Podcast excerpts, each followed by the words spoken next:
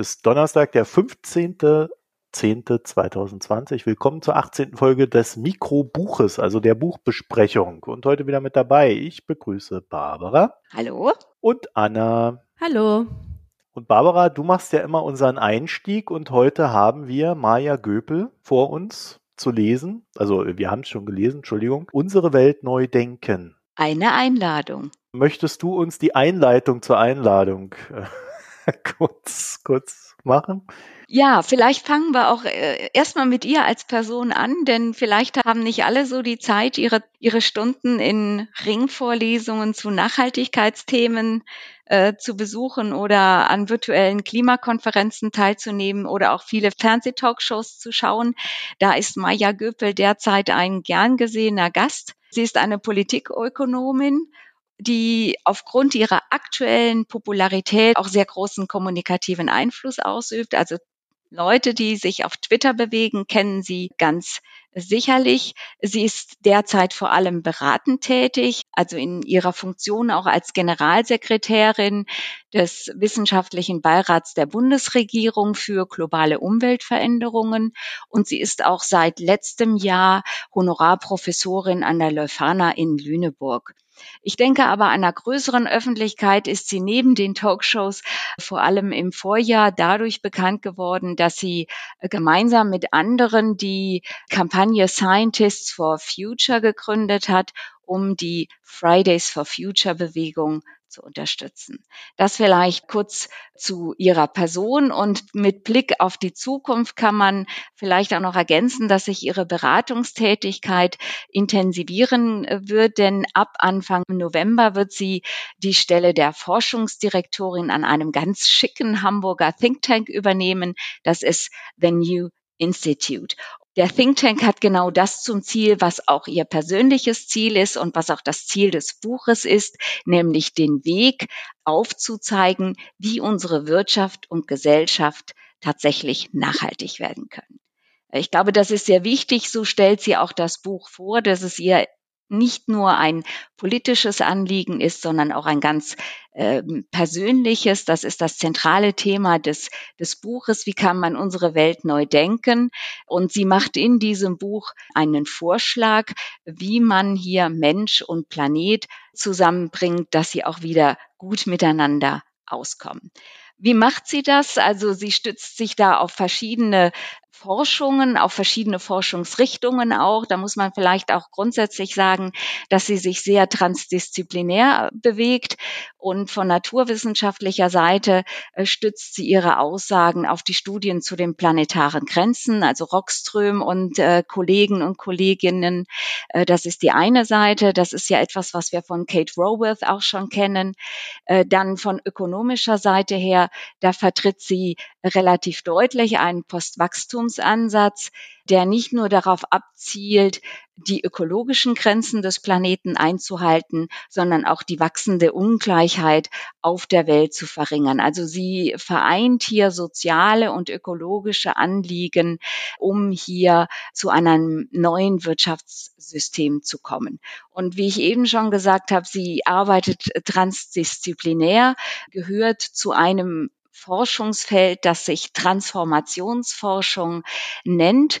Das prägt sie zumindest im deutschsprachigen Raum auch sehr stark mit. Und äh, wenn ich das mal versuche, ganz kurz zu definieren, dann beinhaltet Transformationsforschung die Entwicklung von Methoden und Instrumenten, die einen grundlegenden gesellschaftlichen Wandel analysieren und dann konkrete Vorschläge über dessen wirksame Gestaltung machen. Das ist so ihr Grundanliegen. Und weil diese Arbeit, dieses Forschungsfeld so viele Disziplinen vereinigt und zusammenbringen muss, geht sie in ihrem Buch eben auch auf alle diese gesellschaftlichen Bereiche ein, die betroffen sind. Das ist die Wirtschaft, das sind aber auch Felder wie Ernährung, Konsum, Mobilität, Energieversorgung und nicht zuletzt unsere Wertvorstellungen, die entscheidend sind, um diese zukünftige Welt auch zu entwickeln. Und sind genau diese Bereiche, nach denen sie das Buch auch gliedert. Und sie macht das so, wie wir das auch schon bei Uwe Schneidewind äh, gesehen haben. Sie entwickelt ihre Vorstellungen über diese zukünftige Welt anhand von positiven Zukunftsbildern. Und insgesamt, äh, ich glaube, so würde ich das Buch dann auch zusammenfassen, strahlt sie eine persönliche und gesellschaftliche Zuversicht aus, um hier die Lücke zwischen Wissen und Handeln bei den Menschen zu überbrücken. Denn das ist natürlich schon dieses Grunddilemma, in dem wir uns bewegen. Wir wissen ja eigentlich alle, was zu tun ist, um die Gesellschaft nachhaltiger zu gestalten, aber wir handeln nicht danach. Und das macht sie mit sehr viel Zuversicht und möchte aufzeigen, wie wir alle zu einem besseren Handeln auch kommen. Davon handelt dann auch das Buch.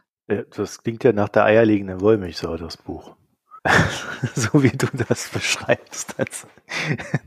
Anna, Anna, was sagst du denn dazu? Hat sie das, wenn man mal so den Einstieg von Barbara so reflektiert, hat sie das geschafft, das so in ein Buch zu packen? Ich glaube, man muss sehr stark unterscheiden, finde ich, zwischen eben dem Denken und dem Handeln. Also für mich war es eher dieses eben etwas neu denken, aber den Schritt, wie handeln wir denn dann auch wirklich? Was heißt das denn konkret? Das ähm, hat mir jetzt persönlich gefehlt.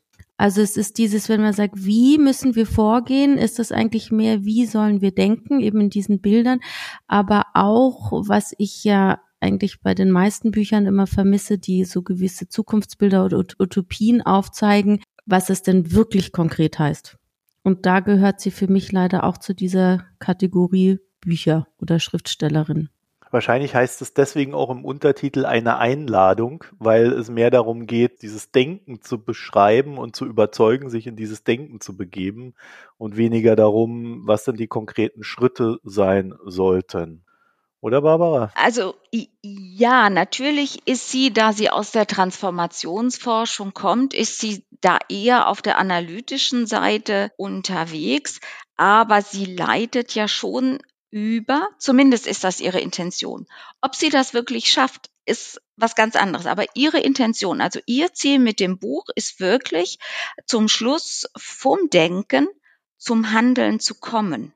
Und nur wenn wir die Welt, das ist genau diese Vorstellung aus dieser You-Theory, dass man mit positiven Zukunftsbildern über das Denken auch das Handeln schafft. Sie, sie, hat zwei Kapitel, Denken und Handeln, und sie hat ganz viele Vorschläge nachher in einem Kapitel, das nennt sich, wer weitermachen will. Das ist natürlich nur eine Linksammlung und wir können uns gerne über, darüber unterhalten, wie gehaltvoll das ist. Äh, aber sie hat hier schon, also es geht hier schon auch darum, äh, dass man hier diese Lücke füllt. Aber zuerst müssen wir es eben schaffen, diese Welt so zu denken, sonst schaffen wir dieses Handeln nicht. Das ist diese U-Theory von, äh, von Sharma. Sharma. Äh, fürs Change ja. Management, Otto Sharma. Ja, dass wir eben durch das Tal gehen. Ja. Ich weiß gar nicht, ob sie ihn jetzt äh, explizit erwähnt, aber das habe ich so rausgelesen.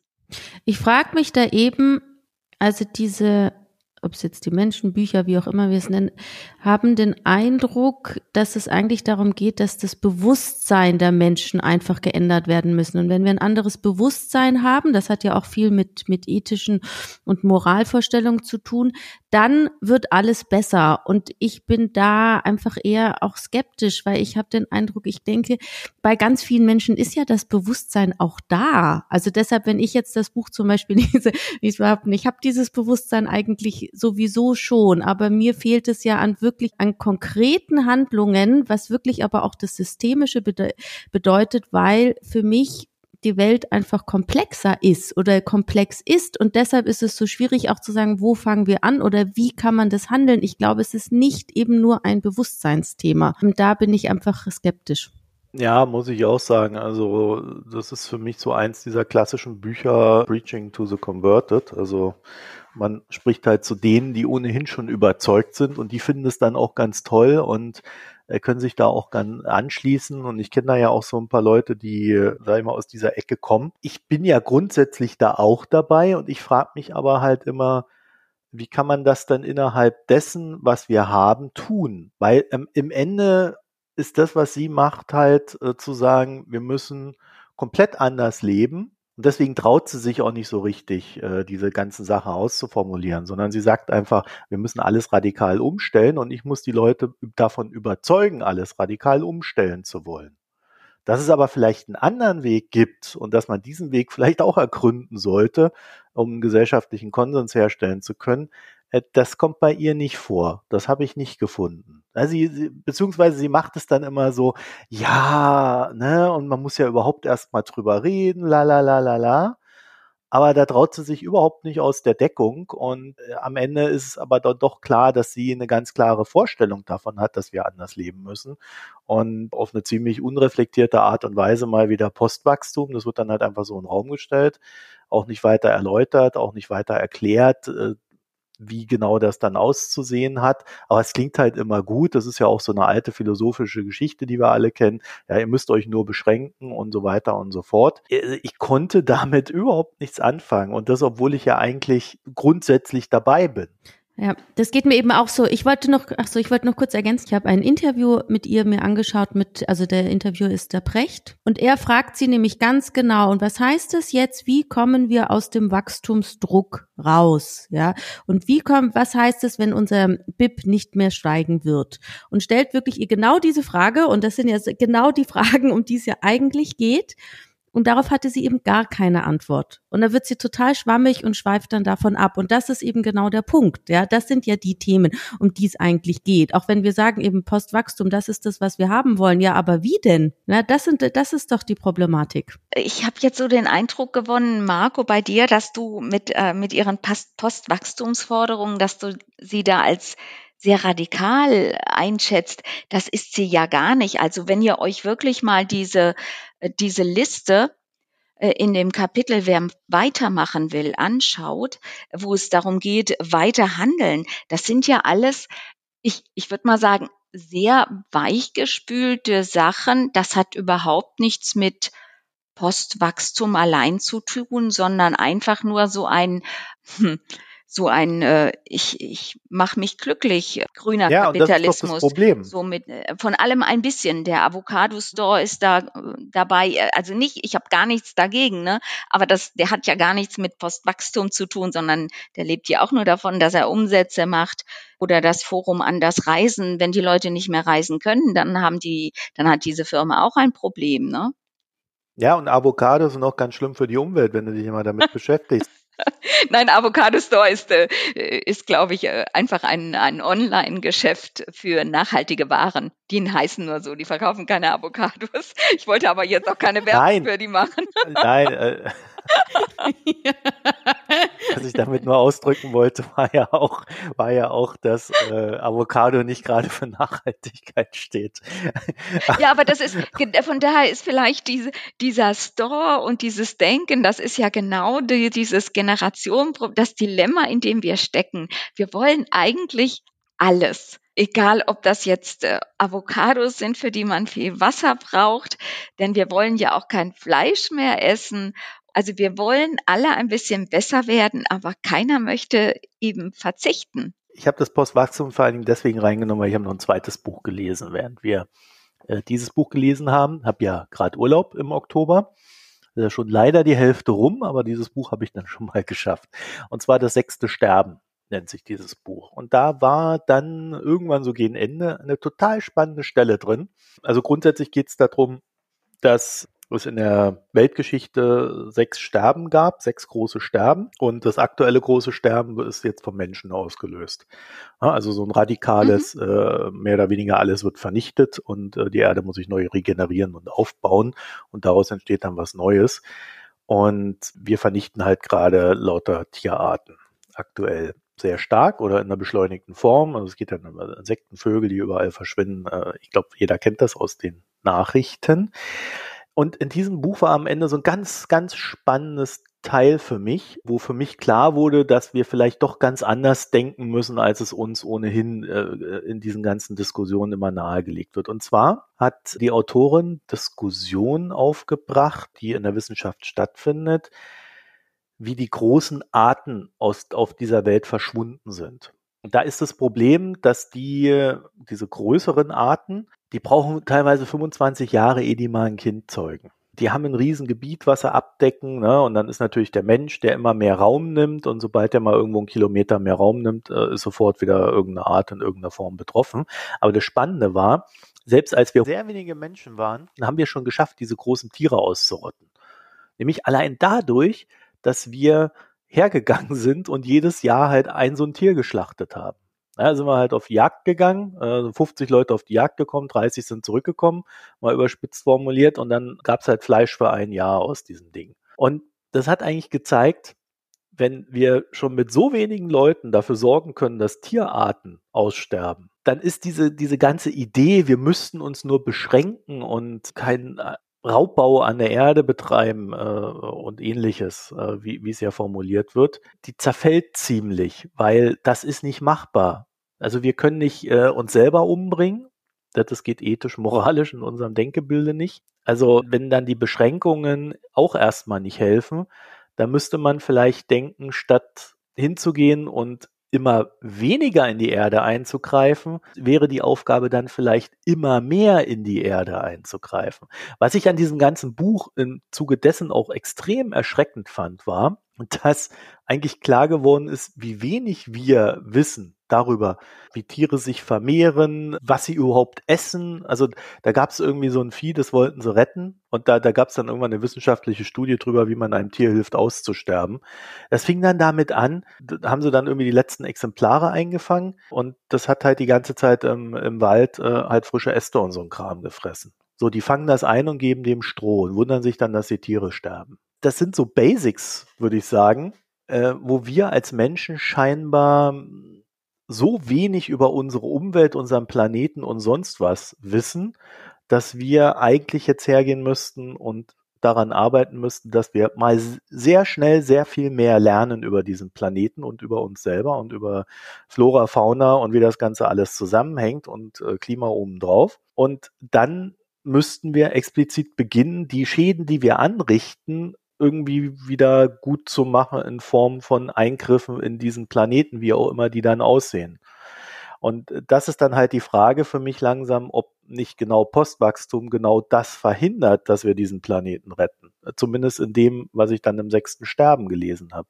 Also mal abgesehen davon, dass ich von der These des Postwachstums schon aus ökonomischer Sicht nicht überzeugt bin, fand ich jetzt in anderen Werken halt auch vermehrt Hinweise darauf, dass es auch äh, völlig kontraproduktiv zum Ziel sein könnte zu dem. Und deswegen habe ich das jetzt mal so hingeworfen, dass äh, ich, und, und das ist halt auch eins der Probleme, sie sagt Postwachstum, aber erklärt halt nicht wirklich, was da dahinter steht. Da macht sie halt hinten dran dann diese Liste. Barbara, du hast das ja gerade sehr, sehr eindrücklich erklärt. Aber die Liste tut natürlich auch keinem weh. Da könnte sie dann aber wieder, wenn man ihr diese Kritik gibt, sagen, ja, na ja, das ist ja für die Leute, die dich dann quasi da abgeholt haben, wo sie standen und das ist dann der nächste Schritt. Die werden dann dann natürlich noch weitere Schritte nehmen und dann wird das immer alles komplizierter. Und so kann sie dann so sich immer wieder rausreden, damit, dass sie eigentlich überhaupt nicht konkret ist. Und Anna, ich würde das bestätigen. Ich habe jetzt den äh, Brecht nicht gesehen, aber ich habe von ihr auch noch nicht sehr viel Konkretes gehört, wie es denn jetzt gehen soll. Auf alle Fälle hat ihr die Kolbert mehr gebracht als die Göpel, wenn ich das so richtig interpretiere. Habe ich damit recht? Ich fand das jetzt auch ein Buch, was ich jetzt nicht so dolle fand äh, von der Kolbert, aber äh, sie hat, es ist sehr viel Erzählung, Erzählung, Erzählungen, eigentlich, äh, eigentlich immer so ein bisschen Schleife und mini, mini neue Informationen, ja. Aber es gab dann halt so diese, diese Hammerabsätze, wo, wo man dann extrem viel naja, nicht nur gelernt hat, sondern auch nachdenken konnte. Und das habe ich jetzt halt bei der Göpel überhaupt nicht gefunden. Sondern das war halt so ein, so ein Wohlfühlbuch für alle, die irgendwie denken, ja, es muss mal ein bisschen anders sein. Aber dieses, wie es anders gehen soll. Also ich meine, wir sind ja jetzt nur wirklich an dem Punkt. Und wir reden hier ja leider über einen Bestseller. Ja? Und dem muss ich finde ich, schon abverlangen, dass er dann so ein bisschen mehr Substanz ranbringt. Also beziehungsweise andersrum, ja. Also ich muss ihm das natürlich abverlangen, aber wir haben Bücher gelesen, Donutökonomie und ähnliches, die haben, finde ich, mehr dazu beigetragen der ganzen Sache Substanz zu verleihen. Also sie sagt ja, dass ihr Ziel ist es ja auch so eine Art Wissenschaftskommunikation und diese Theorien alle so zu herunterzubrechen, dass sie jeder verstehen kann. Und das ist dann genau meine Frage, weil ich sage, sie bricht es so herunter, dass es eigentlich schon auch total unkritisch wird, ja, sondern nur sie nimmt sich das für sich eigentlich raus und formt diese Theorien so, da gibt sie so wieder, dass sie zwar verständlich sind, aber durchaus auch sehr einseitig. Und das finde ich dann irgendwie schwierig, weil das heißt ja, auch wenn man sagt, gut, es ist eben ein Bestseller, aber heißt es, dass Theorien so vereinfacht werden müssen, damit sie dann wirklich gelesen werden. Und dann macht's halt auch wirklich eben, wo ich sage, dann wird's auch so unkritisch. Also und für mich ist das Herunterbrechen, wenn man das wirklich den Anspruch hat, dann muss trotzdem auch die kritische, also das kritische Hinschauen darf dabei nicht verloren gehen. Weil sonst wird's eben zu einseitig. Beziehungsweise das Herunterbrechen darf eigentlich nicht die Ausrede dafür sein, dass man, wenn man dann konkret gefragt wird, was man konkret tun soll, dass man dann halt auch eine konkrete Antwort liefern kann. Ja, also ich muss auch sagen, also gerade im Vergleich zu zur Donut-Ökonomie von der Kate Raworth, mit der ich auch nicht ganz einverstanden war. Also gerade auch wegen der Postwachstum, die die sagt das ja nicht so ganz offen, weil sie sich ihre Labour-Freunde nicht verbrellen möchte. Aber die ist also von der Struktur her und wie sie das Ganze didaktisch aufzieht, ist sie viel besser als äh, Maya Göpel, muss ich sagen. Äh, viel klarer, viel durchstrukturierter ähm, und überzeugender. Wobei auch da, das haben wir ja damals auch schon ges alle gesagt, äh, dieser, dieser Ausblick, wie kommen wir denn dahin, der ist, der ist eben dann auch sehr dünn. Also da fällt sie ab. Und ich habe ich hab das auch gar nicht so sehr jetzt als Handlungsanweisung gelesen, sondern äh, für mich ist dieses Buch eine Bewerbung und äh, ich kann mir sehr gut vorstellen, dass Maya Göpel in einer schwarz-grünen Koalition einen Ministerposten kriegen könnte. Hä? Was? Ja. Echt? Ja.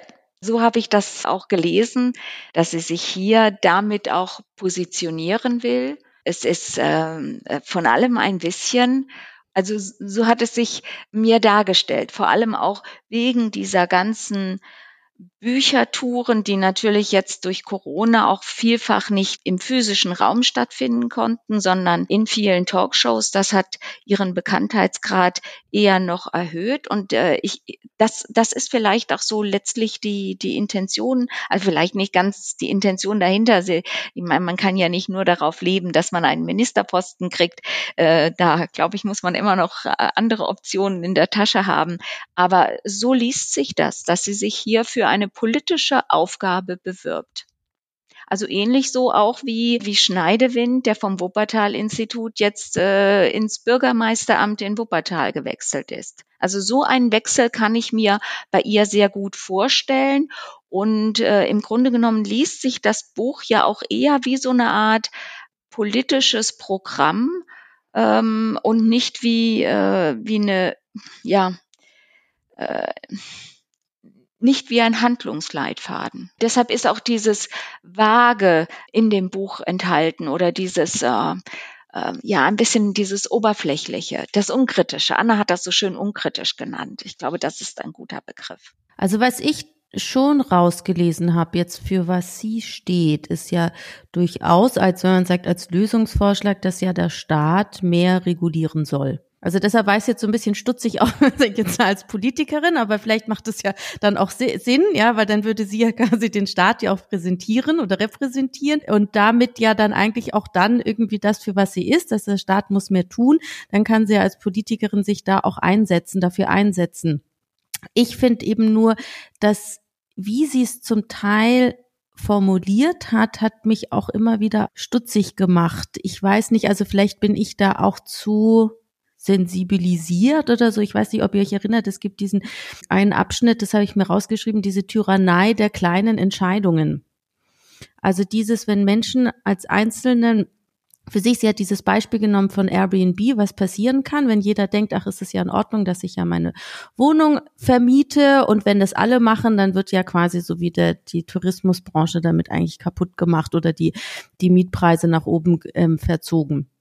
Und deshalb braucht es für sie, das ist für sie die Begründung, dass sie sagt, es braucht wie wirklich eine Institution, die ja wirklich diese Gemeinwohlsicherung vornimmt und die, diese Institution weiß besser als das Individuum, was für den Einzelnen gut ist. Und das finde ich, für mich ist das immer schwierig. Also es gibt bestimmt Fälle, wo das, wo das Sinn machen kann, aber grundsätzlich dieses zu sagen, weil ich finde auch der Staat äh, besteht ja auch aus Menschen und dass die das besser wissen sollen, dass eine Handvoll von Menschen besser wissen, was die Gemeinschaft oder eben die Individu Individuen einzelnen, die einzelnen Individuen wissen, das finde ich immer, also da werde ich dann hellhörig und denke so, dieses, ähm, das finde ich schwierig. Also, dass der Staat diese Dinge richten soll. Ja gut, der Staat muss natürlich am regulierend eingreifen. Ich glaube, das ist in Sachen Umweltstandards ein eigentlich ein ziemlicher Konsens, weil die Industrie, wenn man sie äh, denn gewähren lässt, so wie sie das möchte, ähm, naja, also die würde sich an keine Umweltstandards irgendeiner Form halten. Ja, das, äh, das gilt für Airbnb im Sinne von, sie würden halt wirklich jede Wohnung vermieten und dann müsste, muss der Staat, so wie er es ja auch teilweise tut in Deutschland und anderen Ländern, halt sagen, okay, also es dürfen dann halt nur noch Wohnungen vermietet werden äh, für 30 Tage im Jahr oder so, ne? Also so, dass das halt nicht, dass aus einer Mietwohnung eine dauerhafte Tourismuswohnung wird und dann tatsächlich die Mietpreise steigen. Aber Na das passiert ja, ja. Ne? Also da brauchen wir keine Institution für. Genau, und das ist ja auch dieses, wenn man sagt, okay, das ist quasi auch so das Ordoliberale, dass es wirklich der Staat dort eingreift, wo eben keine andere Funktion diese Entscheidungen trifft oder übernimmt, so ja, wie das ja zum Beispiel auch Keynes wollte, das, das kann ich total unterstreichen. Aber wenn es so da, dargestellt wird, dass der Staat, ja, der ja auch Menschen ist, ja, das ist ja nicht irgendwie, was ist denn dieser Staat? Und der ist dann dieses Vorausschauende und der weiß ja, was für alle gut ist, weil das Individuum weiß es ja leider nicht, ja, dann ähm, da kriege ich dann Angst. Ja, würde ich auch. Also bin ich sofort bei dir, weil der gleiche Staat, über den wir da jetzt gerade reden, ist ja auch der, der die Mietpreise so verhunzt hat in Deutschland. Der hat nämlich irgendwann aufgehört, Wohnungen zu bauen. Der hat irgendwann seine eigene Wohnung verkauft und war irgendwie in der Annahme, die Bevölkerung würde schrumpfen. Naja, hat sie dann erstmal nicht. Äh, obwohl wir jetzt im Juni erstmals eine Schrumpfung hatten in Deutschland. Ich will das hier nicht unter unterschlagen.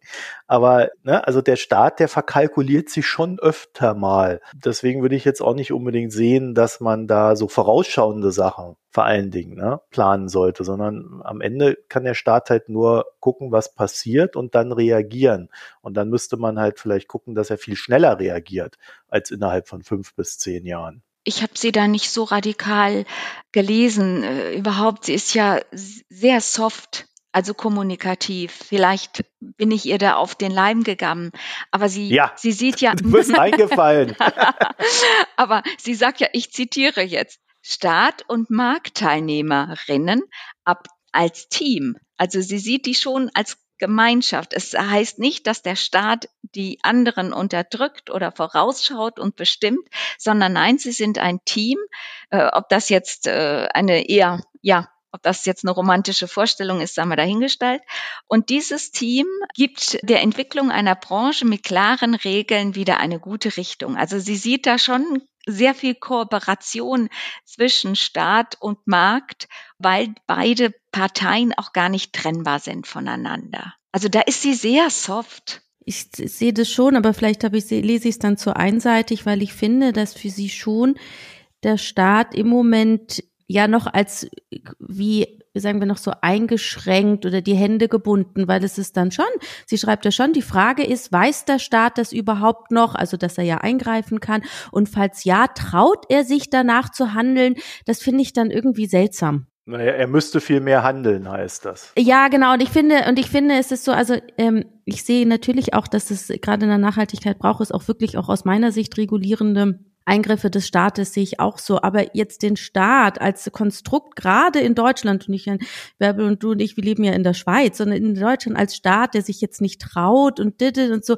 Also das finde ich dann irgendwie, irgendwie ein seltsames Konstrukt des Staates. Ja, ich finde, der Staat macht ja schon sehr, greift schon sehr ja, viel ein. Ja, ja, traut er sich und so. Also das ist dann, also das ist so ein Ding. Und ich weiß auch nicht, ob euch das aufgefallen ist, zum Beispiel bei Strategy of the Commons. Da stellt sie ja so hin, wie sie sagt, gesagt, ja, wir wissen ja, es funktioniert nicht. Also wenn ich es richtig gelesen habe und noch im Kopf ist, mhm. es braucht also ja. den Staat für Regeln. Und wir haben ja Elena Ostrom gelesen, ja, und diskutiert und sind ja so, nee, es braucht ja eben nicht immer den Staat. Ja, das ist ja genau dieses, warum Elena Ostrom dafür auch bekannt oder berühmt geworden ist. Das ist für mich dann eben, wo man sagt, ah, Also Auslegung so, dass es halt dann für sie passt, das ist dann noch schwierig. Ja. Ich habe genau dieses Gefühl auch an mehreren Stellen gehabt. Das war eine Stelle. Eine andere Stelle war beim Thema Armut. Und zwar ist ihre Methode bei der ganzen Sache so, dass sie vermischt so ein bisschen die verschiedenen Ebenen und behauptet dann einfach irgendwas. Also die Weltbank definiert ja extreme Armut. Also extreme Armut bedeutet äh, im Sinne der Weltbank, dass man halt äh, sich nichts zu essen kaufen kann. Ja?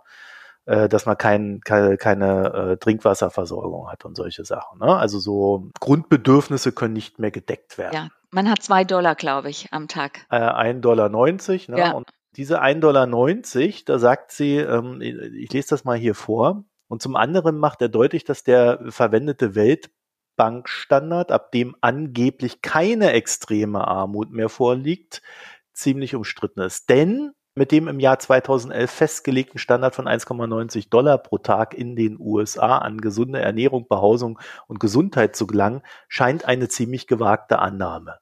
Und diese extreme Armut sagt ja nicht, dass die Ernährung gesund ist, zum Beispiel, sondern sie sagt erstmal nur, kannst du dich überhaupt ernähren? Oder verhungerst du? Sie macht dann einfach aus der Ernährung, macht sie eine gesunde Ernährung und sagt, schon ist das falsch. Nun hat diese extreme Armut oder die Darstellung der extremen Armut ja gar nicht das Ziel, ein menschenwürdiges Leben zu definieren, sondern erstmal nur überhaupt eine Lebensfähigkeit. Ja, und sie bringt dann einen anderen Standard rein, wo sie dann sagt, 47 bis 15 Dollar braucht man pro Tag, um äh, menschenwürdig leben zu können. Und mit dem arbeitet sie auch ganz stark. Und am Ende kommt dann halt noch rein, dass man irgendwie dafür sorgen muss, dass alle Menschen auf der Welt so viel Geld haben. Und eigentlich die ganzen Maßnahmen, die man trifft, darauf hinauslaufen müssen, dass diese Leute überhaupt erstmal so viel Geld haben. Und das fand ich so vom Dreh- und Angelpunkt her, wo ich mich frage, wenn, okay, wenn diese Leute dann so viel Geld haben, dass sie dann dieses menschenwürdige Leben haben, was ja erstmal in Ordnung ist vom Anliegen her. Aber welches der Probleme, das wir in diesem Buch besprechen, haben wir dann gelöst? Also wir haben dann wahrscheinlich noch viel größeres Wachstum. böse formuliert. Und wir haben aber auch keins der Umweltprobleme und, und sonstigen Sorgen gelöst. Also da werden irgendwie so zwei Sachen miteinander vermischt, die erstmal überhaupt nichts miteinander zu tun haben. Und dann wird noch ein Standard, der extreme Armut äh, definiert, irgendwie auch noch verwischt und als, als völlig unsinnig dargestellt. Also wo ich dann einfach auch gar nicht mehr wusste, worum geht's ihr denn gerade? Klar muss man es immer mitdenken, dass wenn man Klimamaßnahmen trifft zum Beispiel oder generell Maßnahmen zum Umbau der Wirtschaft, dass man Leuten, die wenig haben und wenig verdienen, dass man die nicht noch zusätzlich belastet. Völlig in Ordnung. Dass man Armut beheben möchte, ist auch völlig in Ordnung. Das miteinander zu vermischen, das fand ich, fand ich nicht richtig. Also sie nutzt ja diese 1,90, um das System, das mit einem solchen Wert äh, überhaupt arbeitet, auch zu verurteilen. Und ich meine, das System nutzt ja nicht diesen Begriff, um ihn zu legitimieren, sondern jeder sieht, das ist extreme Armut und dieser Wert ist gesetzt, damit möglichst alle ihn möglichst schnell auch überwinden. Also da arbeitet sie normativ mit einem Wert, als wäre der von Leuten als Zielgröße definiert sondern das ist ja eine Größe, die überwunden werden soll. Ja, das ist vielleicht ganz interessant, weil in ihrer Lesart wirkt es so, als ob man die Menschen dahin drücken möchte zu den 91, genau, ja. während es ja eigentlich das Ziel ist, Leute, die drunter sind, darüber zu holen, um damit die mal mindestens leben können. Also das fand ich echt kritisch, diese, diese Geschichte mit den 1,90. Und was ist die andere? Äh ja, die andere Geschichte ist, sie hat geschrieben, dass Solow den Nobelpreis angeblich dafür bekommen hat, dass er Ressourcenschöpfung nur als ein Ereignis ansehe und keine Katastrophe. Ich habe da mal reingeguckt. Äh, begründet hat er das damals äh, mit der Maßgabe, solange es sehr einfach ist, natürliche Ressourcen durch andere Faktoren zu ersetzen, sehe er im Prinzip kein Problem. Und dann habe ich mal geguckt, wofür er den Nobelpreis bekommen hat. Er fand heraus, dass ein Großteil des amerikanischen Wirtschaftswachstums in der ersten Hälfte des 20. Jahrhunderts von technologischem Fortschritt vorangetrieben wurde. Totale Faktorproduktivität und nur ein sehr kleiner Teil durch den steigenden Einsatz von Arbeit und Kapital. Also ich finde, man könnte Göpel da an dieser Stelle, wenn man es wirklich böse formuliert, vorwerfen, dass sie ihren Leserinnen vorenthält, dass Wachstum durch Fortschritt geschieht. Und der nächste Fortschritt, und das ist halt für mich wieder so der Knaller, der wäre ja dann die grüne Wirtschaft, die dieses Wirtschaftssystem gegen Nachhaltigkeit bringt. Aber das passt dir halt nicht ins Bild, weil ja Wachstum angeblich böse ist. Und somit auch der Bau von, naja, was, Solaranlagen, Windkrafträdern, alles böse, weil es ja Wachstum erzeugt. Also ich, ich habe da mit diesem Denkgebilde von ihr echt Probleme. Deswegen bin ich auch nicht der Meinung, dass sie sich mit dem Buch für Ministerposten bewirbt, sondern ähm, ich, ich sehe da so echt so ein paar Punkte, wo ich mir nicht vorstellen kann, dass sie überhaupt Anknüpfungspunkte zu den Grünen hat. Also ich kann nur auch noch eins ergänzen, aber das ist hinten eben bei den Aufzählungen der Institutionen zum Weiterdenken oder wie sie das nennt, ist, dass sie dort, die, ist, die Abkürzung heißt GABV, das ist Global Alliance for Banking on Values. Und da schreibt sie einfach, das ist eine Institution. Das heißt, Banken klären über nötige Regulierungen auf. Und das stimmt leider überhaupt nicht, weil diese Global Alliance for Banking on Values, das ist ein Netzwerk von CEOs von wertebasierten Banken. Also ich arbeite da auch mit, jetzt nicht als CEO, aber als Mitarbeiterin. Und da geht es eben darum, dass CEOs, die in diesen Banken arbeiten, sich weltweit zusammentun, um die Wertebasiertheit von Banken voranzutreiben. Und sie machen, betreiben auch Lobbying, aber es geht vor allem darum, dass sie zusammen arbeiten und auch gemeinsam Projekte finanzieren und, und, und. Und dass es überhaupt nicht darum geht, dass es nur ein Lobbyverband ist, der sich dafür einsetzt, dass Banken reguliert werden müssen. Im Gegenteil, weil sie selber sind ja alle überhaupt nicht reguliert sondern machen das ja alles auf freiwilliger Basis, sind sie sozial und ökologisch. Und da habe ich mir dann eben auch gedacht, also wenn das quasi bei der Global Alliance das Einzige ist, wo steht, Banken klären über nötige Regulierungen auf, dann ist es ein Bruchteil von dem, was diese Allianz eigentlich bezweckt und auch überhaupt nicht darauf ausgerichtet, dass eben der Staat es richten soll. Und das ist etwas, wo ich eben denke, das wird sehr einseitig interpretiert. Ich habe noch ein letztes an Sachen, die mir, die mich interessiert haben. Und zwar hat sie das Ultimatumsspiel erklärt, bei dem Gerechtigkeitsempfinden gemessen wird. Und dann hat sie einfach so behauptet, die Ökonomen seien von dem Ergebnis überrascht gewesen, dass Menschen nicht per se egoistisch sind. Und ich habe dann mal versucht rauszufinden, ich meine, das ist ja nur eine Weile her, ob das wirklich so ist, was sie da sagt. Also ob die wirklich überrascht waren. Und ich habe da aktuelle Artikel zu aktuellen Studien gefunden, die Artikel haben das einfach mal so behauptet, dass das so ist, dass die Ökonomen da überrascht wurden. Ich habe mir dann aber mal die Studie von 1991 besorgt, Roth et al habe da reingeschaut und ich habe sie mir auch durchgelesen und ich habe nichts von Überraschung entdeckt. Also die waren überhaupt nicht überrascht von dem, was sie da gefunden haben. Also vielleicht waren sie ja überrascht, jedenfalls haben sie diese Überraschung nicht geäußert. Ja, sondern sie haben es erstmal einfach, wie man halt in der Studie das so macht, das einfach festgestellt da habe ich mich dann halt auch wieder gefragt, ob sie das nicht einfach genommen hat, einfach damit es so in ihre Story reinpasst und hat dann einfach mal gesagt, ja, die waren überrascht. Es gab dann äh, tatsächlich eine Überraschung, aber die ist auch neuerer Natur, und zwar als man festgestellt hat, dass auch sechs Monate alte Kinder ein Gerechtigkeitsempfinden haben. Das habe ich dann gefunden. Da muss ich sagen, da wäre ich auch überrascht gewesen. Nicht unbedingt, weil Menschen ein Gerechtigkeitsempfinden haben, sondern weil es halt schon sechs Monate alte Kinder haben. Aber ja, das wäre dann zumindest mal eine sehr eigenwillige Interpretation, die sie da angesetzt hat, wenn das darauf basieren sollte. Also äh, das sind so verschiedene Sachen, wo ich einfach das Gefühl habe, boah, das ist jetzt nicht sonderlich ehrlich, wie sie mit mir als Leser umgeht. Ja.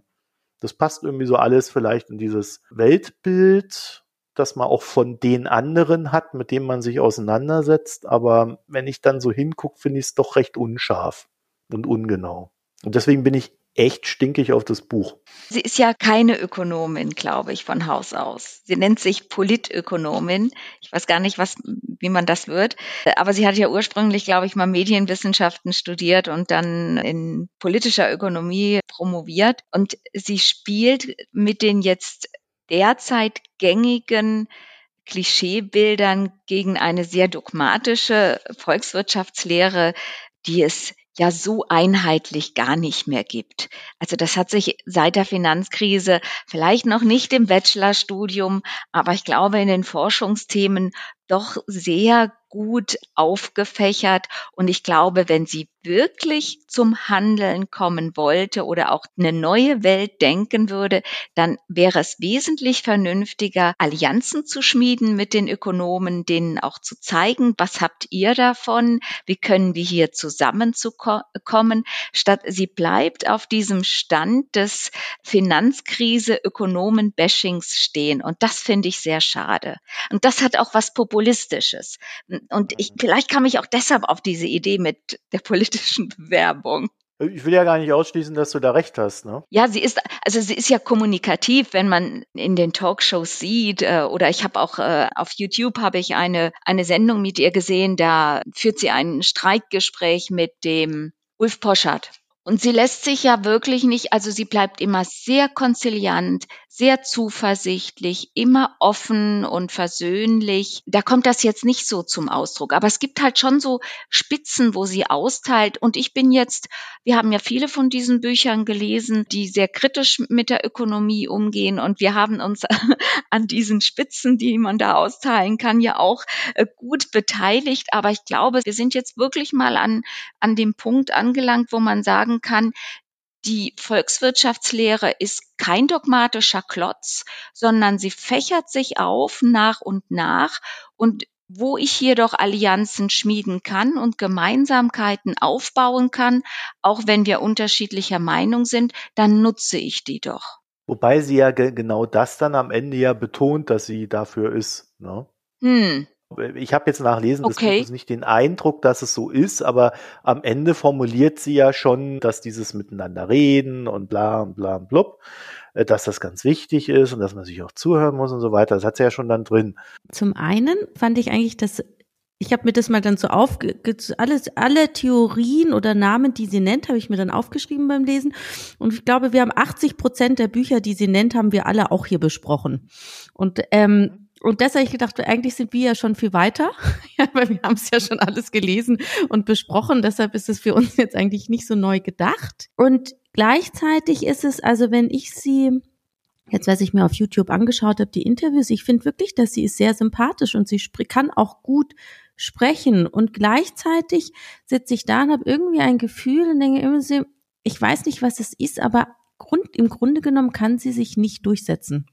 Und ich glaube, es liegt nicht daran, dass sie für das in dem Sinn jetzt Falsche steht, ja, auch wenn sie mit Wirtschaftsleuten diskutiert, sondern wirklich, also dass sie unkonkret bleibt und nicht konkreter wird. Und das ist dann das, was ich mir nämlich dann gedacht habe, weil eben ein Buch, was sie nicht aufzeigt, ja, und was wir gelesen haben, eben The Skin in the Game, da ist es dann eben, wo ich denke, na ja, am Ende ist sie halt doch eine Theoretikerin, die es irgendwie gut meint, aber von den Leuten nicht ernst genommen wird, die halt wirklich jetzt gerade in der Wirtschaft halt umsetzen müssen. Und da ist es halt deshalb, wo ich sage, es fehlt mir da.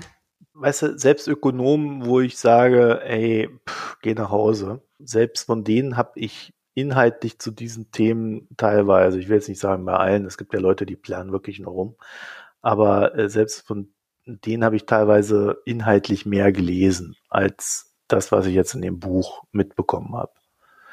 Und dieses Selbstversicherungsding, dass es jetzt halt irgendwie mal anders werden muss, ja, da könnte man sagen, das ist jetzt so ein gut bürgerliches Ansinnen. Und da braucht es dann vielleicht auch jemanden, der das mal so äh, ausformuliert. Und dann ist sie halt diejenige, aber sie ist dann nicht diejenige, die ich fragen würde. So, und jetzt war sie ja aber tatsächlich im Sachverständigenrat für solche Fragen. Also sie war ja Politberaterin. Und da frage ich mich dann halt, was wirklich so nach dem Buch und auch so nach dem, was ich sonst so von ihr gehört habe, da frage ich mich halt, was sie denn da geraten hat. Also das müsste ich jetzt mal anfangen nachzuschlagen, um da wirklich rauszufinden, ob dann das wirklich mehr Substanz hat. Ja, ich habe es jetzt aus Zeitgründen nicht gemacht, aber da habe ich mich dann halt auch gefragt, naja, also wenn das dann die Politberater sind, vielleicht liegt es dann halt auch daran, ja. Also gar nicht mal so sehr, ich weiß nicht, ob sie sich nicht durchsetzen kann. Am Ende muss halt auch der Ratschlag gut und sein und etwas bringen. Also äh, die meisten Ökonomen, wenn ich das so, so wahrnehme, sind ja gar nicht so sehr Berater in Sachen Ökonomie, weil Ökonomie ist, äh, ja gut, ist ein, breit, ist, ist ein sehr breites Fach, aber die haben ja sehr viel damit zu tun, auch wie ähm, kann man etwas gestalten im Rahmen der, der gesetzlichen Möglichkeiten. Ja, also Thema Schuldenbremse oder so. Wie kann man die umgehen oder wie kann man mit der so arbeiten, dass der Staat trotzdem noch was investieren kann?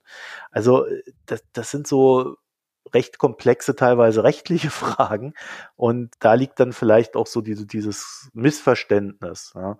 Aber wie gesagt, also ich konnte kann mit dem, was ich so vor mir liegen habe, auch im Vergleich zu dem Hype um die Person, also die öffentliche Wahrnehmung von ihr, muss ich sagen, also da, das passt für mich nicht zusammen und dafür, dass das Buch ein Bestseller ist, in dem Bereich würde ich dann sagen, okay, dann drückt es etwas aus, aber es, es entwickelt nichts weiter. Ich würde sagen, wir können dann auch so Richtung Fazit wandern, oder? ja. Weil mein Fazit wäre das gewesen, würde dann nur noch hinzufügen, ich würde niemanden, der sich mit diesen Themen schon beschäftigt hat, empfehlen, dieses Buch zu lesen, weil er wird nichts Neues erfahren. Da gibt es, glaube ich, bessere Bücher. Ja, genau. Dem kann ich mich eigentlich nur anschließen. Aber es ist eine Synthese von vielem, was wir vorher besprochen haben, was Anna auch schon gesagt hat. Ne? Sie fasst sehr viel zusammen von dem, was in den letzten zehn Jahren zu den Themen Nachhaltigkeit, kritischer Umgang mit der klassischen Ökonomie, was da geschrieben wurde inklusive dann der ganzen Umweltthemen. Eine der unserer Fragen ist ja, für wen ist das Buch? Und das kann ich irgendwie nicht beantworten, weil ich finde, die, diejenigen, die ja schon in die Richtung denken, eigentlich schon dieses Bewusstsein haben, da finde ich dann dann lieber die Bücher im Original lesen und sich damit auseinandersetzen, als jetzt diese oberflächliche Zusammenfassung. Und für diejenigen, die jetzt damit noch irgendwie gar nichts zu tun hatten, wer auch immer, also dass das dann wirklich ist, ich glaube wieder, dass die nicht auf dieses Buch zugreifen werden und dass sie das dann auch nicht überzeugt. Was ja total spannend ist, weil wer kauft es denn? Genau. Da? Warum ist es jetzt ein Bestseller? Ja, wir haben es ja auch, nee, also ich hatte es gekauft, ja.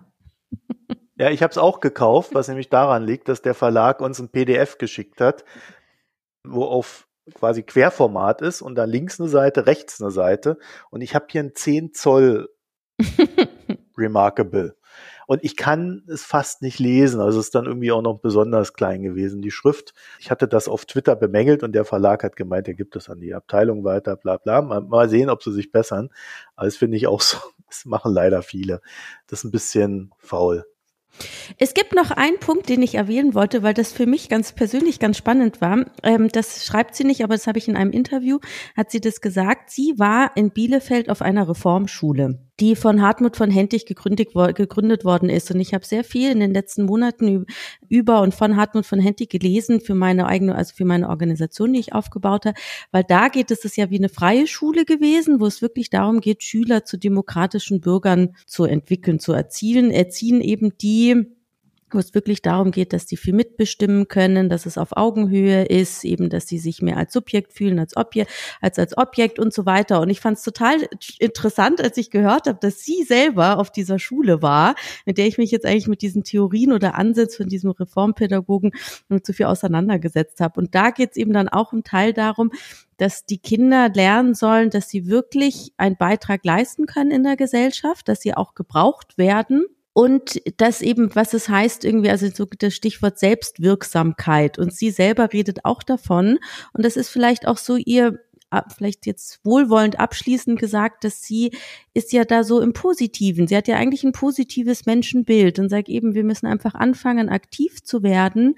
Und dann kann sich auch wirklich was ändern. Und vielleicht kommt das nicht nur von zu Hause, sondern weil sie vielleicht auch aus dieser Reformschule war. Also das ist so abschließend noch so meine Gedanken dazu.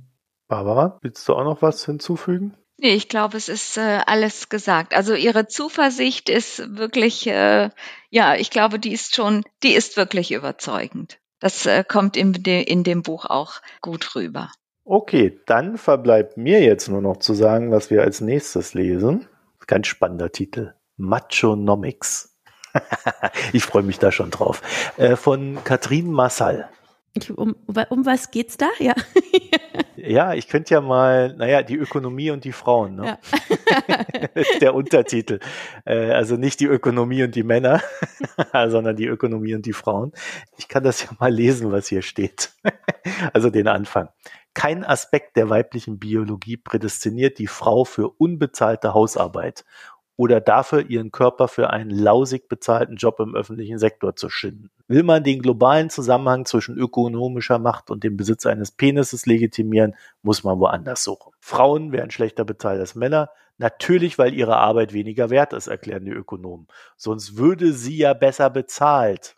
Frauen ziehen Kinder groß, schmeißen den Haushalt und halten dem Mann den Rücken frei, damit er sich auf seine Karriere konzentrieren kann spielt für das Bruttosozialprodukt leider keine Rolle, sagen die Ökonomen. Denn der rationale und egoistische Mensch der Ökonomie, der Economic Man, ist vor allem eins, ein Mann. Und der funktioniert wie ein Mann.